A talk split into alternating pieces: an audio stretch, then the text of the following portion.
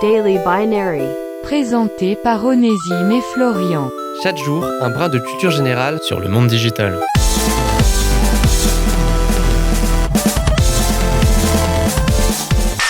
Les intelligences artificielles qu'on va abréger en IA pour la suite de cet épisode prennent de plus en plus de place dans le paysage médiatique.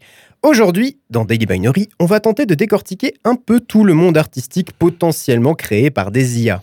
Savez-vous qu'il est possible gratuitement sur Internet de générer des dessins et des musiques entièrement grâce à des IA Il vous suffit de sélectionner un thème et une IA va vous produire une œuvre entièrement originale, si ce n'est qu'elle est une production basée sur un algorithme qui utilise des milliers, voire des millions d'autres œuvres créées, elles, par des humains. Des artistes se sont prêtés au jeu et ont sorti des albums co-composés par des IA. Car oui, on va pas se mentir, même si c'est déjà une prouesse de pouvoir générer une musique audible à l'aide d'une IA, le résultat est encore loin très loin d'être satisfaisant.